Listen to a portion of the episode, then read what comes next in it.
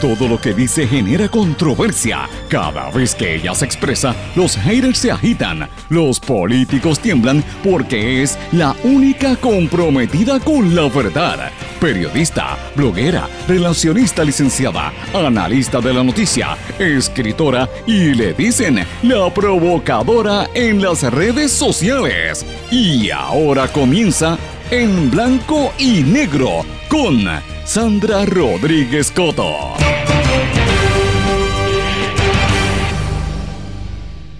Siguen regalando al país, quieren privatizar hasta las cuevas de Camuy y le quitan la comida de ambulantes para dársela a los turistas. Bienvenidos a su programa en blanco y negro con Sandra para hoy miércoles 14 de junio de 2023. Les saluda Sandra Rodríguez Coto. Triunfo de la prensa independiente. Tribunal Supremo determina al lugar la petición que hace prensa comunitaria para retransmitir en vivo la vista del caso de Sol y Playa, donde el pueblo de Puerto Rico verá una vez más cómo los titulares de ese complejo de edificios quieren robarse y quedarse con la playa en Rincón buscan privatizar las cuevas de Camuy. Desenfoque imperdonable en el proceso de planificación del proyecto de control de inundaciones en Río Piedras. Aníbal Acevedo Vilá dice, Piti ya está lista. Luisa Piti Gándara merece una transición llena de paz y mucho amor en esta etapa. Donald Trump no se quita, seguirá en campaña y se declaró no culpable de 37 cargos federales que se le imputan por haber conservado documentos confidenciales después de haber abandonado la Casa Blanca. Los apagones cambian la conducta de consumo de los puertorriqueños, así lo reveló un estudio comisionado por MIDA sobre los hábitos de consumo. Tatito Hernández confirmó la renuncia del representante Aponte, lo confirmó también en el día de ayer. 40 mil empleos podrían desaparecer en los próximos dos años debido a los altos costos de la energía y los constantes aumentos en el servicio. Asociación de Hoteles apoya clasificar alquileres a corto plazo como actividad comercial. Detienen a 31 miembros de tres gangas dedicadas al narcotráfico. Servicio Geológico Federal realiza avances para pronosticar cambios costeros ligados a los huracanes. Presentan legislación para la protección de personas intersexuales. Vamos a hablar de estas y otras noticias en la edición de hoy de En Blanco y Negro con Sandra. Este es un programa independiente, sindicalizado que se transmite a través de todo Puerto Rico en una serie de emisoras que son las más fuertes en sus respectivas regiones, también por sus plataformas digitales, aplicaciones para dispositivos móviles y redes sociales.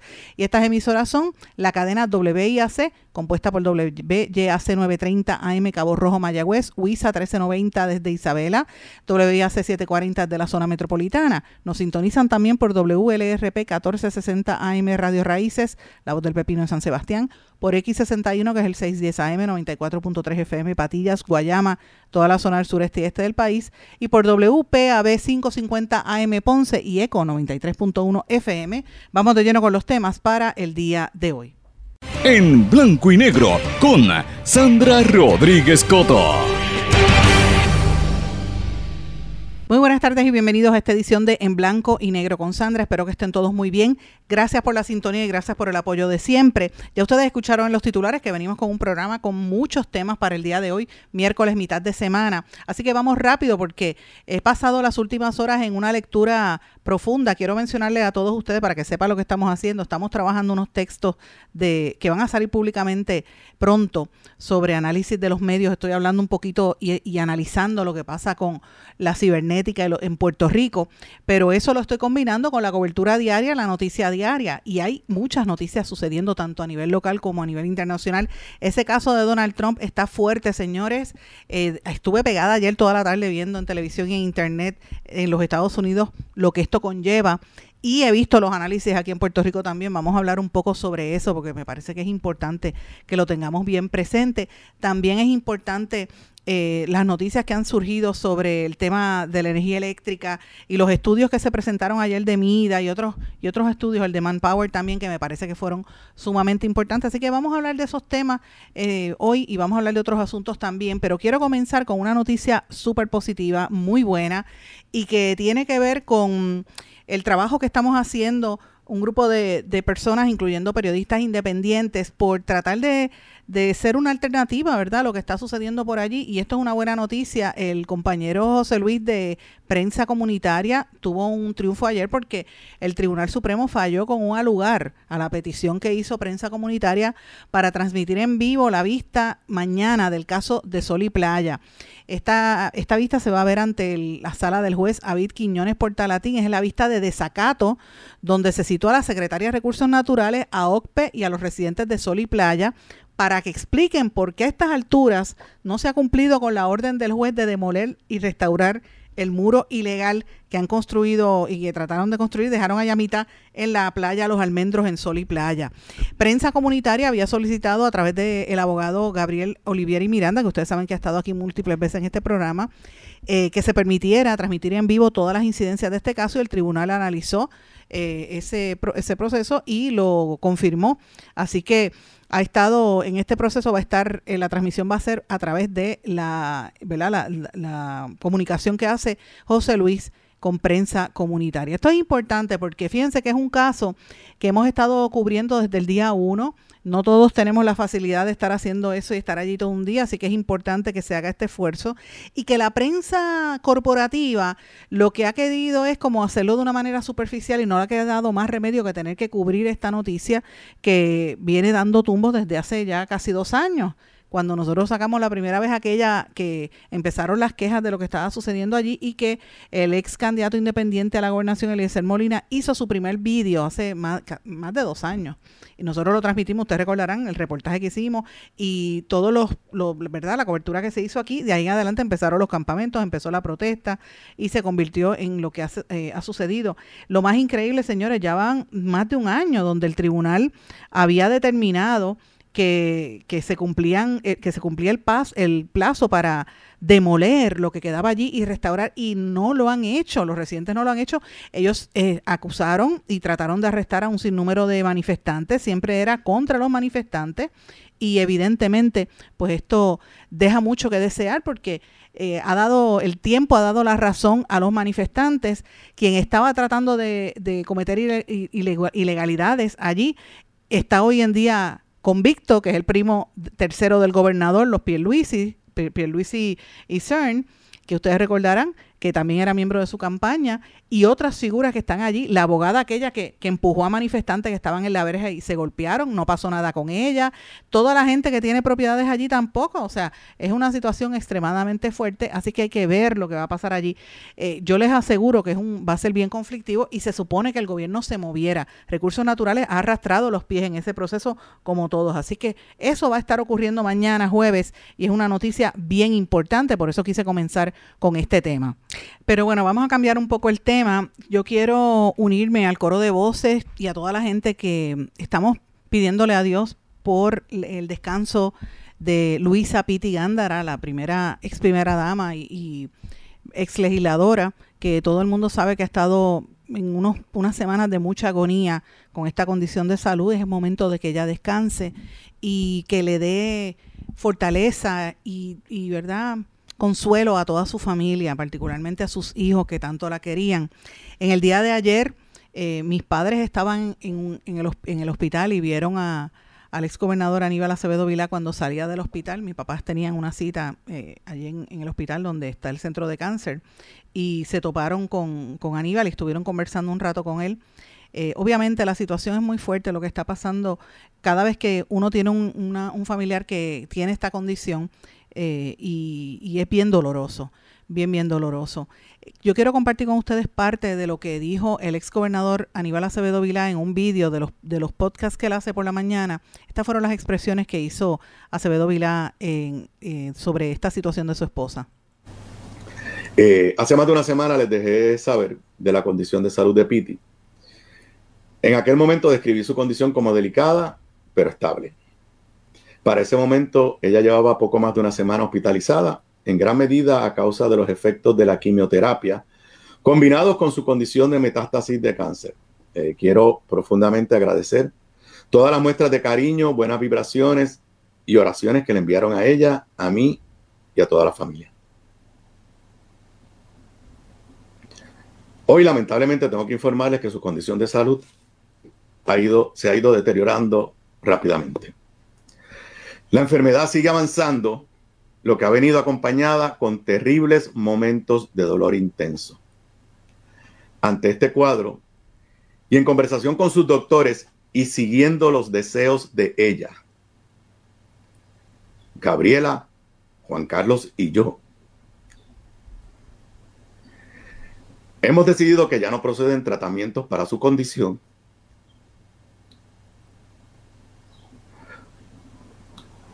que no es prudente traerla a casa y que todos los esfuerzos vayan dedicados a que en esta última etapa de su vida con nosotros la pase con todos los medicamentos y atenciones que sean necesarias para evitar el dolor. Ella no ha estado ni un minuto sola, ni lo estará. Por eso a todos ustedes que quieren lo mejor para ella y para nosotros, en este momento les pido, además de continuar dándonos el espacio para acompañarla, eleven sus oraciones, envíe sus buenas vibraciones y deseos para que este último tramo lo pase sin dolor. ¿Cuánto va a durar este tramo? Los doctores no saben. Eso su cuerpo y Dios lo decidirán. Pero estén seguros, emocional y espiritualmente, Piti ya está lista. Muchas gracias. Eso fueron parte de las declaraciones que hizo Aníbal Acevedo Vilá, que pues evidentemente ha conmovido a todo el que conoció a Piti y que conoce y lo conoce a ella y conoce al ex gobernador es bien triste. Quiero mencionar también que el gobernador Pedro Pierluisi hizo unas declaraciones sobre esto y le envió un mensaje al exgobernador Aníbal Acevedo Vila. Sí, me apena mucho en el plano personal y a nombre del, pueblo de Puerto Rico. Eh, pues Piti fue una, una primera dama ejemplar y, se, y me consta que se enfocaba mucho en la niñez, en el tema de la educación. Eh, eh, de igual manera, eh, si mal no recuerdo, estuvo en la legislatura de Puerto Rico y también aportó. O sea que le deseo, eh, pues, que en la medida posible, pues, se le atienda su condición y pues ya veremos lo que Dios dispone. Pero estaré en mis oraciones, al igual que estaré orando por el exgobernador Aníbal Acevedo Vilá. Son momentos duros. Son momentos duros porque eh, esta enfermedad le arrebata la vida a mucha gente.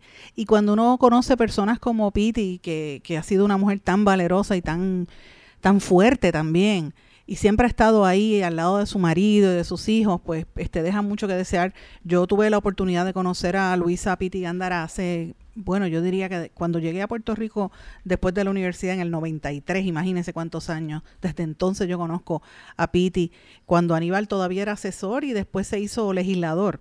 Eh, Aníbal era asesor en la, en la Fortaleza y después se hizo eh, legislador, fue presidente del Partido Popular, después salió, después volvió y aspiró a la presidencia. Eh, y en toda esa carrera que él tuvo, hasta llegar a la, a la gobernación, luego el caso que tuvo, después salir, luego volver a postularse, todos esos eh, procesos, siempre Piti estaba ahí al lado de él apoyándolo. Eh, pero en lo personal, uno como periodista, pues desarrolla unas relaciones con ciertas personas, ¿verdad? Porque es que uno los conoce y los ve en el día a día. Y pues Piti fue una gran mujer, es cierto lo que dicen siempre, muy preocupada por la educación hacia los niños, eh, hacía campañas para promover la lectura, ella hacía lectura de cuentos, promovió mucho la literatura infantil, porque Piti había sido maestra, de hecho ella había sido maestra de Aníbal hacía muchos años, y era una gran madre, ella vivía prácticamente para sus hijos era este, siempre ha sido así y siempre la recordaré de esa manera. En muchas ocasiones conversamos eh, y durante la contienda también. Después ella se hizo legisladora, pero francamente, aunque ella, la política estaba en ella porque era esposa de, uno que fue uno de los principales líderes de, por lo menos de la mitad del siglo XX para acá, ciertamente, pero ella más bien, su posición siempre estuvo al lado del esposo y de sus hijos. Y quiero mencionar también que nos unía una amistad también en común, que era el diseñador Carlos Alberto, no sé si ustedes recordarán el, famoso diseñador eh, de modas que mucha gente lo recuerda porque Carlos Alberto fue el que hizo el traje con el que ganó eh, Miss Universe, ¿verdad? Este, el año, lo ganó Zuleika Rivera, aquel traje que era como con unas parecía como si fueran unas cadenas, pero eran unos hilos. Eh, y él siempre se ha destacado por hacer trajes de reina. Pues eh, Carlos Alberto era el diseñador por muchos años de Piti. Eh, y había esa relación en, en, ¿verdad? Este, esa amistad que teníamos en común, porque yo soy amiga de él y él era amigo de ella, así que también hablábamos de eso y pues recordaba, recuerdo mucho esa época. Así es que esperemos que pues este proceso sea lo menos doloroso posible y que descanse tanto ella como su familia. Pero bueno, eh, vamos a cambiar el tema porque también están ocurriendo otras cosas y me parece importante pues que hablemos del contexto, ¿verdad? Pero por lo menos quería mencionar ese, ese tema sobre la familia de Aníbal Acevedo Vila. Pero bueno, vamos a cambiar el tema. Quiero hablar ahora de la noticia que ha ocupado las primeras planas en toda la nación americana y eh, el mundo. Y no, no voy a hablar de los ovnis y de los aliens que me están pidiendo que hable del tema. Voy a hablar de eso más adelante porque sé que están pasando noticias a nivel federal en, en cuanto a esto, en cuanto a, a, la aceptación y la divulgación de documentos clasificados sobre el rol del gobierno de los Estados Unidos y los extraterrestres. Y esto que estoy diciendo suena de película, pero no es así. Estoy hablando algo serio, veraz y fáctico. Usted sabe que en este programa no decimos, no, no especulamos, decimos la realidad. Pero no voy a hablar de eso ahora, quiero hablar específicamente de la noticia principal que es la acusación contra Donald Trump, el expresidente, que después que le erradicaron los cargos, ¿verdad? Va, este, evidentemente se fue por allá a hacer campaña, fue a hacer, eh, hacer, eh, hacer el espectáculo, ¿verdad? Y dijo que no se quita, que va a seguir en campaña y que se declaró no culpable de los 37 cargos federales que se le imputan de haber conservado con eh, documentos confidenciales después de haber salido de la Casa Blanca y en los que había información secreta de armas nucleares mientras él trata de justificar la posesión de estos documentos clasificados. Fíjense que esta actitud que está haciendo Donald Trump, uno la ve como retante, pero obviamente al él estar en campaña política es como un como una salvaguarda, ¿verdad?, en este proceso para poder victimizarse. Y me acuerda, y ya, que estoy hablando de Aníbal Acevedo Vilá hace unos minutos, tengo que recordar ese caso también, porque en la, realidad, recuerden cuando Aníbal Acevedo Vilá fue eh, acusado a nivel federal, él se mantuvo en la política, en la palestra y en la contienda electoral. Y mucha gente le pedía que no lo hiciera, pero es que él tenía que mantenerse porque eso era lo que lo, que lo iba eh, prácticamente hacer su defensa. Eh, y al final salió no culpable. Ustedes recordarán ese caso de Acevedo Vilá, pero después de Acevedo Vilá para acá, muchos otros políticos a nivel local han hecho lo mismo. Y en gran medida, ¿verdad? Me parece a mí que esta estrategia que está haciendo el equipo de Trump se me parece mucho a eso que hizo Acevedo Vilá en aquel momento y, que hacen otros políticos, utilizar el, la exposición pública como una especie de, de digamos, eh, de, chaleco antibalas, por decirlo así, de una protección adicional a la discusión pública en los procesos, ¿verdad? Y en, ese interín, como él es, candidato, él va a tener la oportunidad de, o por lo menos aspirante, va a tener la oportunidad de pararse a hablar y decir que es víctima y seguir victimizándose y acusar a, a, los, a, los, a los demócratas, acusar a Biden, como él dijo, ya él dijo que, que si él llega a la presidencia, Biden este, él haría todo por investigar a Biden. Así que estos temas lo van a tener en la opinión pública y lo que llama la atención es que el Partido Republicano, como está tan dividido, ahí creo que, si no me equivoco, iban como por 13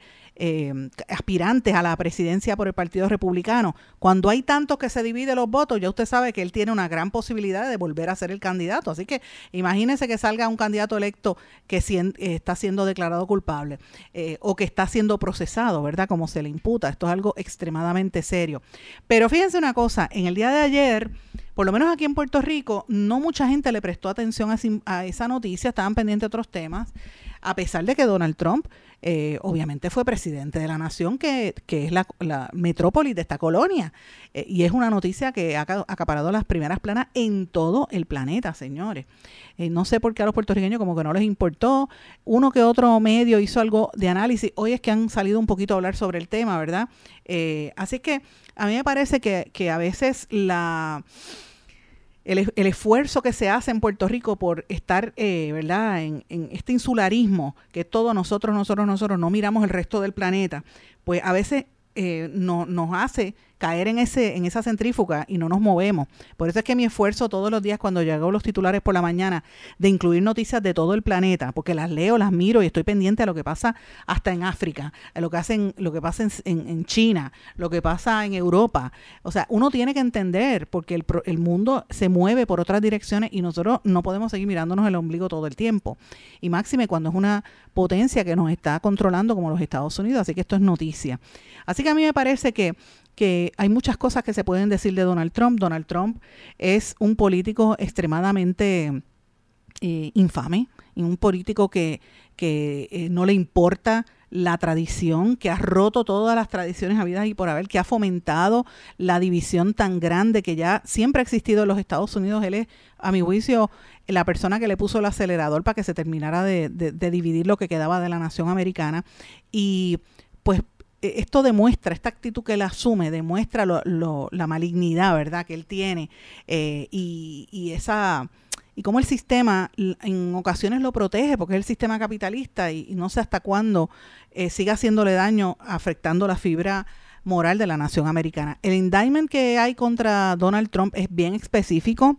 Quiero mencionar que el abogado John Mott, a quien conozco hace muchos años y a veces hace análisis político, los invito a que busquen su página. John Mott hizo un resumen de, esa, de ese pliego acusatorio de Donald Trump contra Donald Trump y su asesor Walter Nauta, que había sido un militar y es prácticamente el que le pone la camisa, está, es un ayudante de Trump. Cuando uno lee ese resumen, eh, y ves el documento, te das cuenta que este pliego acusatorio es bien serio. Y evidentemente, más allá de decir que Trump se llevó documentos de la Casa Blanca, lo que sí se dice que son unos documentos bien fuertes que ponen vulnerable a la nación americana. Tienen información que él la tenía en unas cajas allí metidas en, Maralago, que se las presentó un montón de gente, que le enseñó a otras personas. Tienen fotografías y tienen audio de esto, y que indica que Donald Trump eh, enseñó esos documentos clasificados de seguridad nacional a personas que no tenían el clearance necesario. Entre estos, un escritor, un publicista, miembros de su equipo, eh, y esto pues es una, eh, de hecho se lo enseñó hasta un miembro del Comité de Acción Política, de un super PAC que él tiene. Eh, le enseñó un mapa de una operación militar y dijo que no debía haber, habérselo enseñado. Sabrá Dios a qué otras personas le pudo haber enseñado estos documentos que tienen acceso ahora a documentación privada de la Seguridad Nacional de los Estados Unidos. Entonces, esto es algo serio. El FBI comenzó la investigación criminal sobre la retención ilegal de estos documentos desde hace meses, desde marzo del año pasado. Y el gran jurado emitió una orden para que Trump entregara todos los documentos clasificados. Eso es lo que dice uno de los primeros párrafos de este indictment. También identifican al coacusado Nauta como un ex miembro del Navy que es el ballet, del que le pone la camisa, que le da el café a Trump, ese tipo de persona, su ayudante, que él fue uno de los que, como vivía allí con Trump, le puso las cajas y las puso, eh, ¿verdad?, secretas. El documento son, los documentos son Sensitive eh, Compartment, Compartmented Information, perdóname que no me sale la palabra, Compartmented Information. Esas siglas son SCI, SSI, como le llaman a los documentos top secret, secret and confidential. ¿verdad? Y entonces se supone que ningún expresidente tenga acceso a estos documentos que necesitan una, un clearance de entidades como la Agencia Central de Inteligencia, el Departamento de la Defensa, National Security Agency, eh, Geospatial Intelligence Agency y otras agencias, ¿verdad? Y él tenía la parte más peligrosa de todo esto, es que Trump almacenó todas esas cajas en un ballroom, en un salón de baile donde hubo fiestas allí en el, en el Maralago, con esas cajas allí mismo, en un escenario. O sea, ¿qué es eso? Y después, como había una actividad, pues mira, sácalas de allí y métemelas en el Business Center. Y eran cajas con documentos clasificados. Y esto es extremadamente serio. Fiscalía Federal y el FBI parece que tienen la prueba, tienen grabaciones y tienen audio. Eh, dice que solamente personas que podían ver esos documentos incluían los gobiernos de Australia, Canadá, New Zealand, y eh, Gran Bretaña. Pero no se sabe si esto lo vio otras personas, ¿verdad? Se movieron algunas para New Jersey. Eh, se ve a Nauta mintiéndole al gobierno, porque primero dijo que no las movió, después dijo que sí. Eh, habían como de esas 15 cajas, 14 tenían documentos clasificados como top secret y como confidenciales. Eh, las cambiaron a Mar-a-Lago. Es una cosa increíble. Entonces, ¿qué pasa con todo este indictment que es bastante extenso?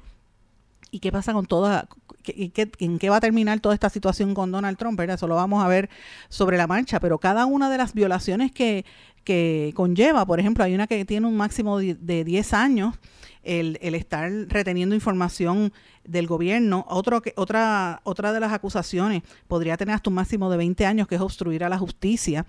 Eh, la acusación de retener documentos o récords en otros 20 años más. El esconderlos de manera corrupta, otros 20 años adicionales. Eh, eh, y, y, así sucesivamente dar información falsa, ¿verdad?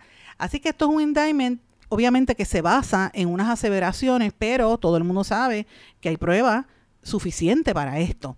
Eh, yo no sé si este el ayudante de Trump, Nauta, se va a convertir en testigo de la fiscalía, eso va a, a, verse sobre la marcha. Eh, y posiblemente esto va a tardar varios meses. Es bien probable que, el año que viene, cuando estén en plena campaña, todavía estén en proceso de descubrimiento de pruebas. Eh, y esto va a tomar mucho, mucho tiempo. obviamente él todavía va a estar en el proceso del juicio y la situación se ve muy mal para Donald Trump.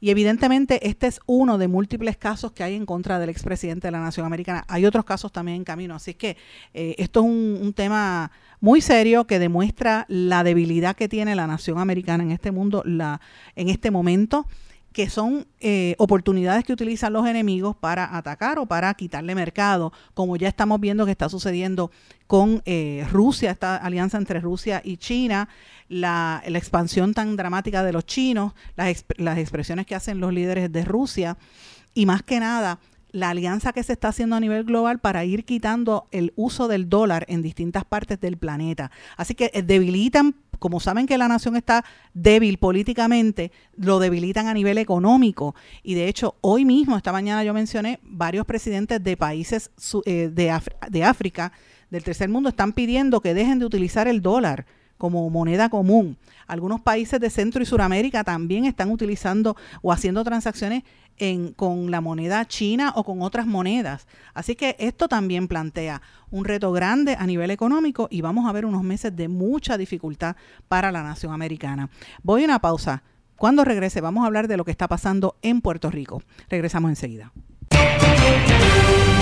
No se retiren, el análisis y la controversia continúa en breve, en blanco y negro, con Sandra Rodríguez Coto.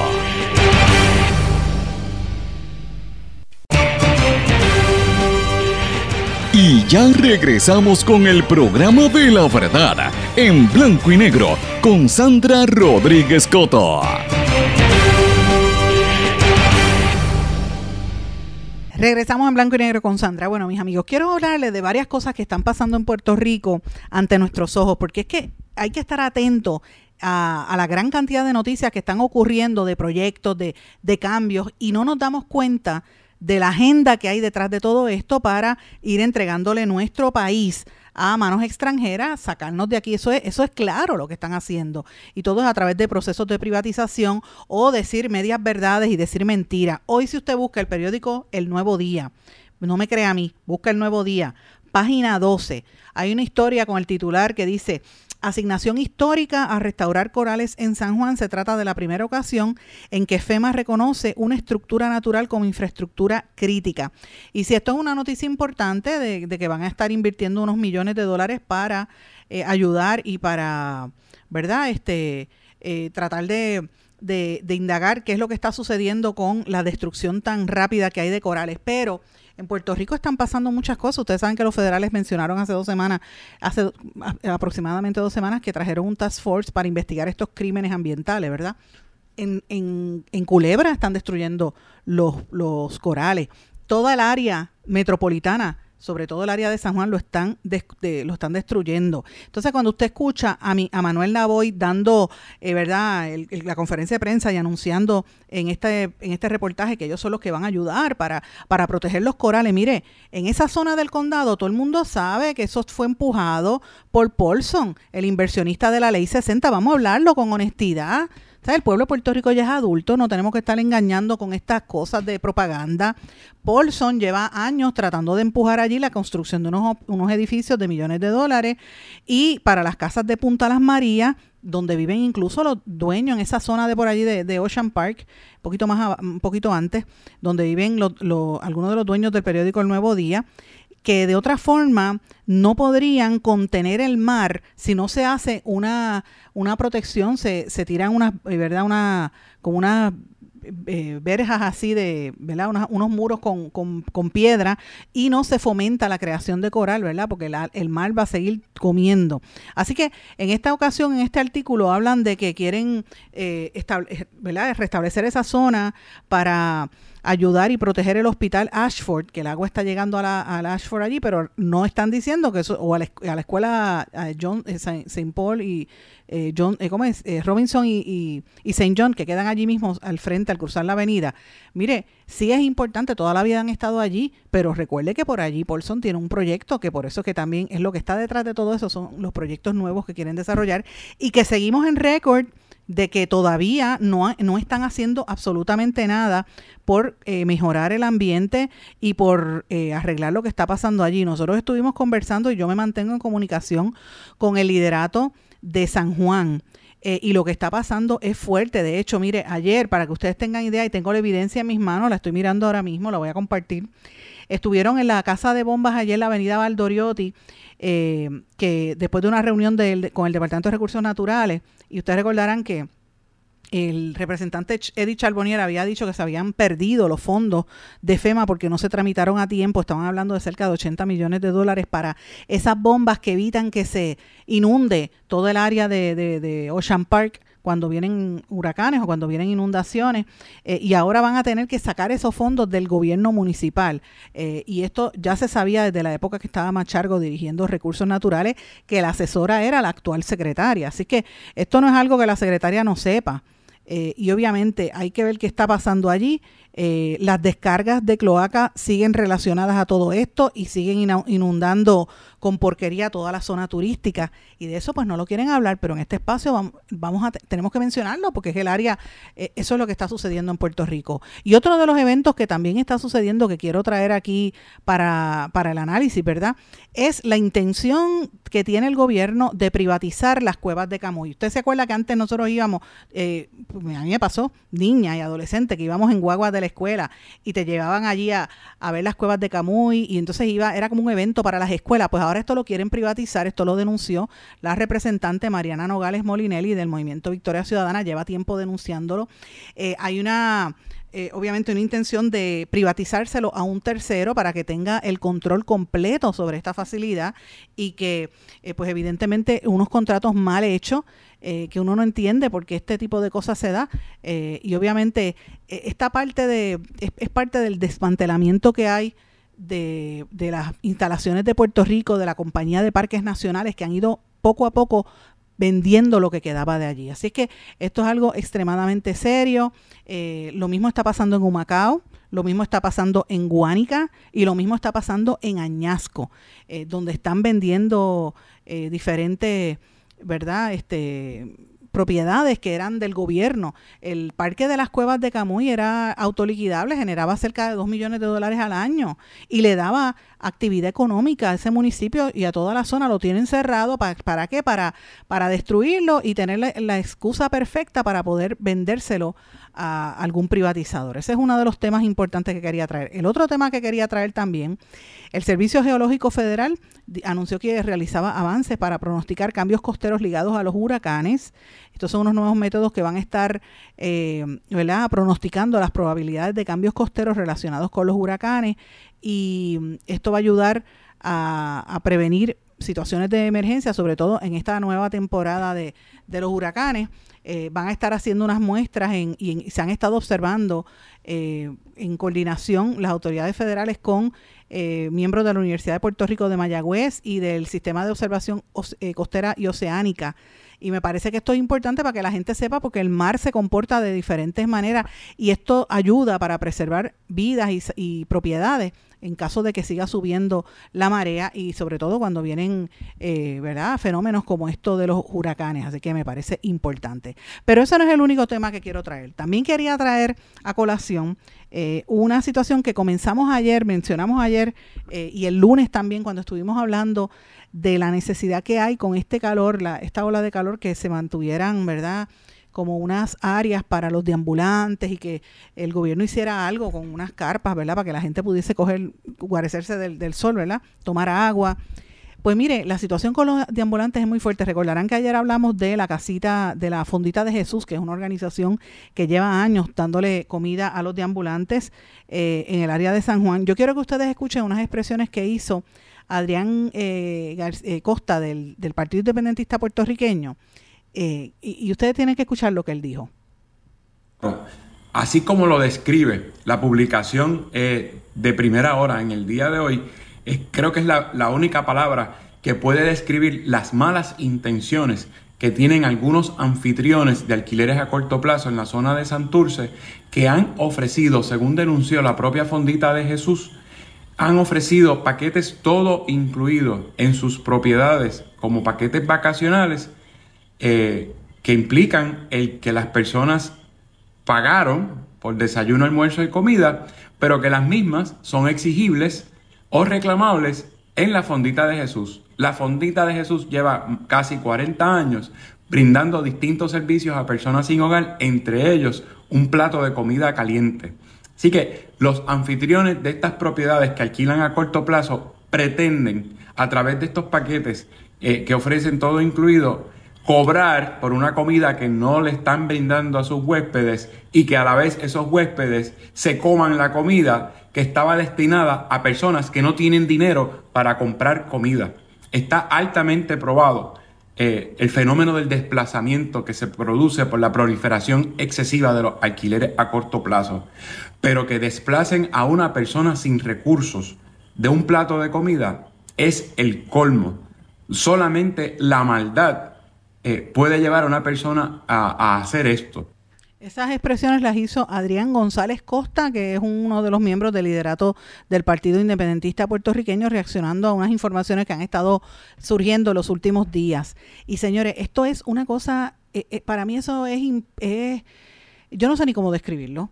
¿Cómo es posible que haya gente en este país que no conforme con sacar a la gente de las comunidades, no conforme con destruir las comunidades con esto del gentrification, viene y las alquila a un turista y le dice, yo te doy un all inclusive, te incluye desayuno, almuerzo y comida o te incluye la cena, pero no es aquí, tienes que ir a pedirlas en un sitio que se llama la Fondita de Jesús.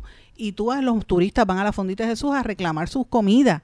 Cuando la Fondita de Jesús recibe tiene sus fondos, recauda fondos y recibe donativos, pero es para atender a las personas sin hogar a los deambulantes, a los adictos, los permite bañarse en el lugar, les da ayuda. Pero ¿cómo es posible que esté pasando esto? ¿Y usted ha escuchado algo de la compañía de turismo? ¿Usted ha escuchado algo de los peleles del... A mí es que me da coraje del... del direct, del, del el invento ese que hicieron allí del DMO, que no funciona, que no es el DMO que, que, que la industria estuvo pidiendo por años.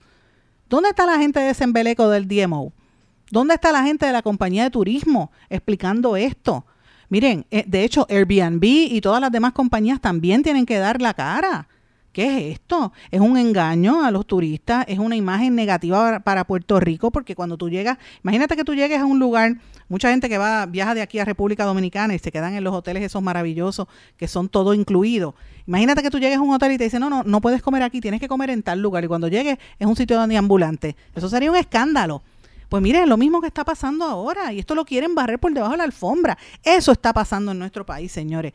Eh, por eso es que estoy hablando de estas situaciones. Otro de los asuntos que también nos preocupa es, eh, y ha estado trascendiendo últimamente, el desenfoque en el proceso de planificación de el control de inundaciones en Río Piedras, las expropiaciones que va a haber allí eh, en toda el área de Río Piedras y, y todo el área de Puerto Nuevo, hay que estar pendiente, toda, toda esa región, la gente está bien, bien molesta porque se ha hecho todo eh, sin darle la información correcta al pueblo o dejándolos a, último, a última hora.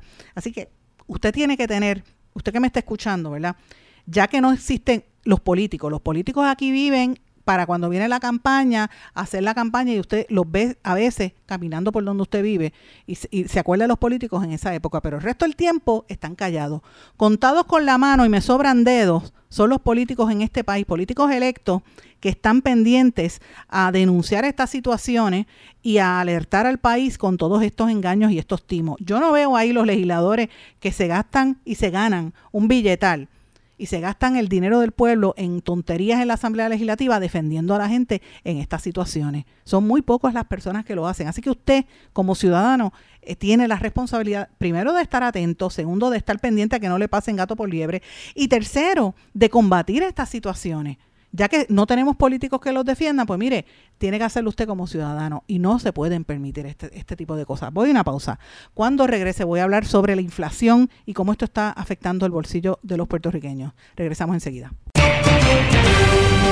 No se retiren, el análisis y la controversia continúa en breve, en blanco y negro, con Sandra Rodríguez Coto.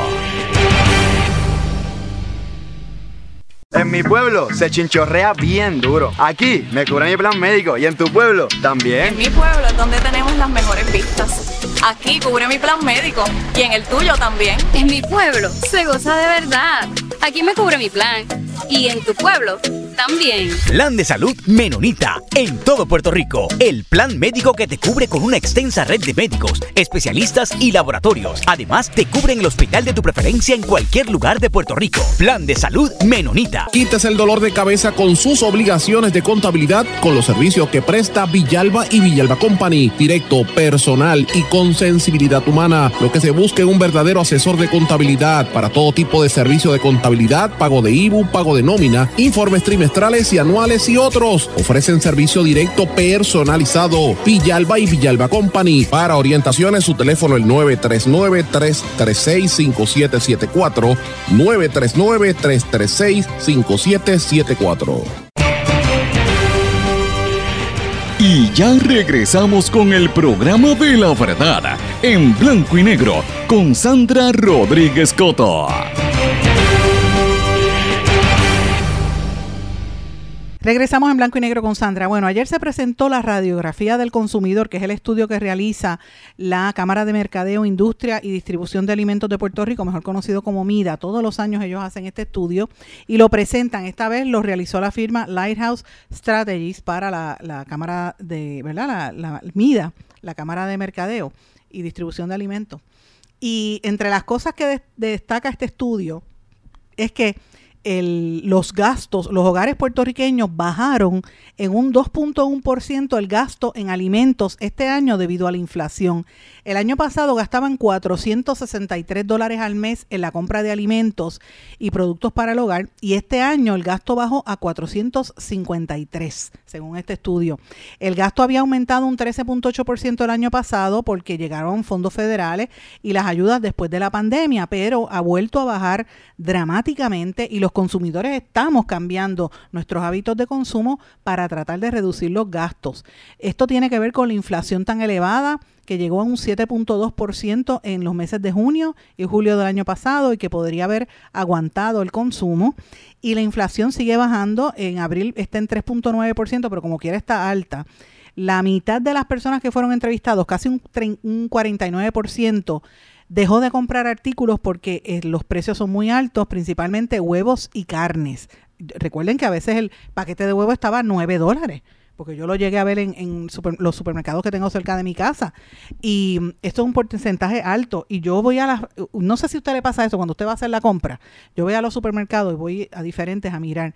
La gente, hay algunos supermercados vacíos que te están vendiendo productos viejos. Y segundo, la gente no se lleva las compras gigantescas como antes, porque todo está tan caro. Y entonces, ¿para qué tú te vas a llevar todas esas compras gigantescas si encima de eso Luma se pasa llevándote la luz, se te daña todo, o sea, no vale la pena tampoco.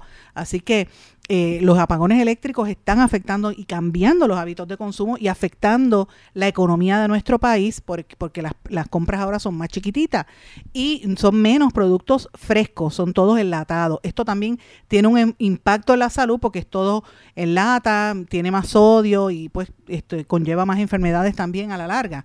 Así que todo esto también tiene un impacto, sobre todo si son personas que reciben la tarjeta del PAN, ¿verdad? La gente de bajos ingresos la gente que vive en el centro y el sur de Puerto Rico es donde más se está viendo esta tendencia. Así que esto es importante mencionarlo. Solo el 19% de los encuestados por MIDA, por este, este estudio que hace MIDA, hace la compra de forma digital eh, en un pick-up o por entrega, por delivery. Esto, recuerden que eso era, eh, antes había estado en un momento muy alto durante la pandemia, pero eso ha, ido bajando poco a poco, a poco, poco a poco. El estudio completo de, esta radiografía, como siempre, se va a presentar a fin de este mes en la conferencia que hace MIDA, en el Food Show que hacen allí eh, todos los años. Así que me parece interesante, esto incluyó más de 1.350 encuestas. Pero ayer también se presentó una encuesta de Manpower Group eh, sobre los trabajos en Puerto Rico, dice que el 48% de los patronos en Puerto Rico planifica contratar nuevo personal. Es evidente que hace falta mucho trabajo. Eh, los pronósticos de contratación menos, donde menos están contratando gente, donde menos empleos hay, son los pueblos de la zona sur de Puerto Rico, donde más trabajo están buscando son los de la zona norte. Así que esto es importante que la gente lo tenga bien presente. En todos están buscando trabajo, pero esas son las proporciones más importantes. Eh, es interesante este estudio que presenta la encuesta de expectativas de empleo de Manpower dice que el 48% de los patronos encuestados planifica aumentar su plantilla. Tres de cada diez empresas, o sea, un 35%, no prevé hacer cambios en su plantilla ni reducirla. Así que esto es importante. Todo lo contrario, lo que quieren es llenar las vacantes.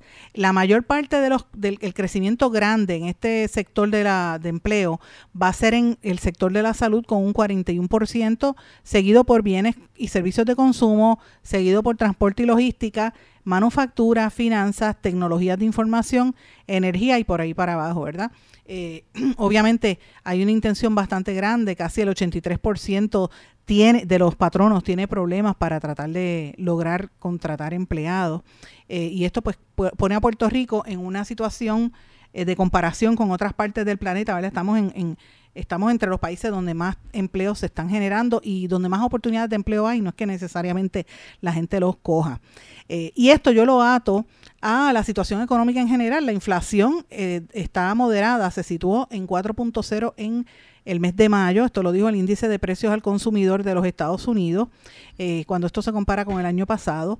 Eh, y obviamente, pues esto, la inflación subyacente hace que los, los precios de alimentos y energía, pues se excluye de esta tasa, pero en todo lo demás ha habido un aumento. Eh, también quiero mencionar que el gobernador Pedro Pierluisi anunció y convirtió en ley la resolución conjunta de la Cámara 504 que extiende y autoriza por un periodo de 180 días adicionales el servicio de telemedicina, o sea, los médicos van a poder ejercer esa, ¿verdad? ese servicio de telemedicina por todos estos meses. Así que me pareció interesante compartirlo con ustedes. Bueno, tengo dos temas importantes a nivel internacional, aparte de lo que ya hablamos de Donald Trump, que quiero compartir. Uno es el cómo siguen los procesos criminales en el vecino país, de la República Dominicana. Acusaron a 51 personas, incluyendo policías, eh, por temas de corrupción, pero fíjense lo que era, no es que robaban dinero al gobierno, eran, eh, son 46 personas y 5 jurídicas que se les atribuye integrar una red de cybercrimes, crímenes cibernéticos, que estafó a miles de ciudadanos en los Estados Unidos y Puerto Rico y que fue desmantelada bajo el título de Operación Discovery. Eh, había más de 130 testigos que ya esta gente utilizaba los teléfonos celulares para chantajear, eh, hacer extorsión sexual, robo de identidad, despojar a las víctimas de sus recursos y entrar y robar la identidad en este de las tarjetas de crédito, no solamente en la nación americana, eh, dominicana, sino también en Estados Unidos y Puerto Rico. Así que si usted recibe llamadas de esas de los bancos que le dice, mire, eh, usted la tarjeta de su banco no fue aceptada, tenga cuidado porque evidentemente es todo parte de este esquema. Ya por lo menos hubo ese operativo en la República Dominicana. Y eh, quiero, ¿verdad?, entre terminar el programa con una nota, con dos notas importantes. Este, una es siguiendo al tema que habíamos hablado de los Estados Unidos, donde se, ¿verdad? Eh, lo que mencioné en uno de las, de la ¿verdad? En uno de los temas que, dicen que hay países que están buscando dejar de usar el dólar, la eh, secretaria del Tesoro de los Estados Unidos, Janet Yellen, lo, tiene, lo tuvo que admitir que las sanciones económicas están obligando a los países a buscar alternativas para el dólar y que esto no es tan fácil, pero que lo, lo, están, lo tiene que admitir el gobierno norteamericano.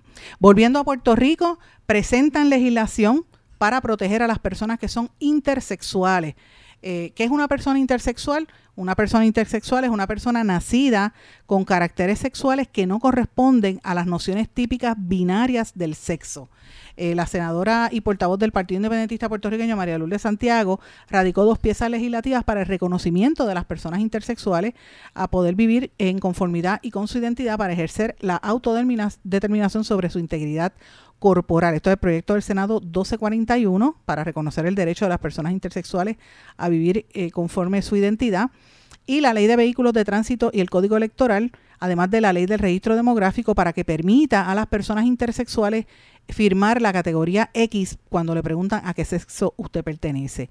Eh, la medida plantea que las personas intersexuales que se han enfrentado históricamente a obstáculos y discrimen cuando necesitan modificar los marcadores de sexo, los certificados de nacimiento y otros eh, documentos oficiales, merecen que se les reconozca su identidad. Es una persona, como dice, que tiene los caracteres que no se corresponden a sus nociones típicas de sexo, o sea, hombre o mujer o una lectura social de género como cuerpos masculinos o femeninos. O sea, es gente que o, tiene eh, lo, ¿verdad? los órganos reproductivos o se ve o se siente que es de, no, no está clara con su, con su definición ¿verdad? de género. Eh, y prefiere poner la X porque eh, esa es parte de las nociones no son típicas como son las nociones binarias de sexo. Esto es importante eh, y estas personas tienen derecho a desarrollarse libremente. Esto es parte de lo que se incluye en este proyecto de ley. Así que me pareció interesante traerlo. Y termino con inteligencia artificial, señores. Esto es una nota que vi esta mañana. ¿Ustedes recuerdan los Beatles? Los Beatles acaban de anunciarlo, lo hizo el ex Beatle Paul McCartney, lo dijo ante la BBC, la BBC en Londres, en una entrevista en el programa Today de, la cadena de radio Radio 4 que pertenece a, esta, a la BBC, dice que la inteligencia artificial hará realidad un deseo con, que, eh, con el que seguro sueñan muchos los fanáticos de los Beatles, escuchar un tema inédito que incluya la voz de John Lennon asesinado en 1980. Paul McCartney llama la última canción de los Beatles y los productores usaron la, la inteligencia artificial para liberar la voz de John Lennon de un viejo demo grabado al piano en su apartamento en Nueva York. Dice, la acabamos de terminar y la lanzaremos este año. Todavía se desconoce el nombre de la canción, pero es probable que se trate de una composición de John Lennon del 1978 llamada Now and Then. Eh, antes y ahora, ¿verdad? En 1995 ya se había considerado una posible canción de reunión de la banda mientras ensamblaban una serie el disco que es recopilatorio Anthology. Yoko Ono, la viuda de John Lennon, entregó el demo a Paul McCartney hace un año y era una de varias canciones contenidas en un cassette etiquetado para Paul que Lennon produjo poco antes de su muerte. Dos de esas canciones, Free as a Bird y Real Love, fueron aisladas, completadas y publicadas en el año 1995 y 1996, siendo el primer, el primer material nuevo que lanzaba The Beatles en 25 años. La banda ya había intentado grabar Now and Then, una canción de amor eh, apologética típica de la carrera posterior de John Lennon, pero el proyecto fue desestimado rápidamente. Después de una entrevista, Paul McCartney reveló que George Harrison había considerado la canción como una basura y que se había negado a trabajar con ella no tenía buen título y necesitaba más trabajo, pero era un verso precioso que cantaba John. A George no le gustaba, The Beatles siendo demócrata no la hicimos. También dijo que, que, había problemas técnicos con la grabación original, donde se escuchaba un zumbido persistente por los circuitos eléctricos del apartamento de Lennon. En el año 2009 se lanzó una nueva versión de dicho demo sin el sonido de fondo y los fans especularon con que la grabación no estaba disponible en 95, pensando que había sido robada. Pareciera que la inteligencia artificial le ha permitido a McCartney lograr su objetivo, ya que en el reciente documental Get Back, dirigido por Peter Jackson, eh, habla sobre esta tecnología. Así que veremos a ver qué va a pasar con esta nueva canción que la rescatan del archivo viejo de los, de los Beatles y la, van a, la, la, vuelven a sacar con esta nueva tecnología de la inteligencia artificial. Mis amigos, con esto me despido, no tengo tiempo para más. Yo les agradezco su sintonía y les digo que nos volvemos a encontrar mañana en otra edición más de En Blanco y Negro con Sandra. Que pasen todos una hermosa tarde. ¿Se quedó con ganas de más? Busque a Sandra Rodríguez Coto en las redes sociales o acceda a en blanco y negro.blogspot.com porque a la hora de decir la verdad solo hay una persona en la cual se puede confiar. Sandra Rodríguez Coto en blanco y negro.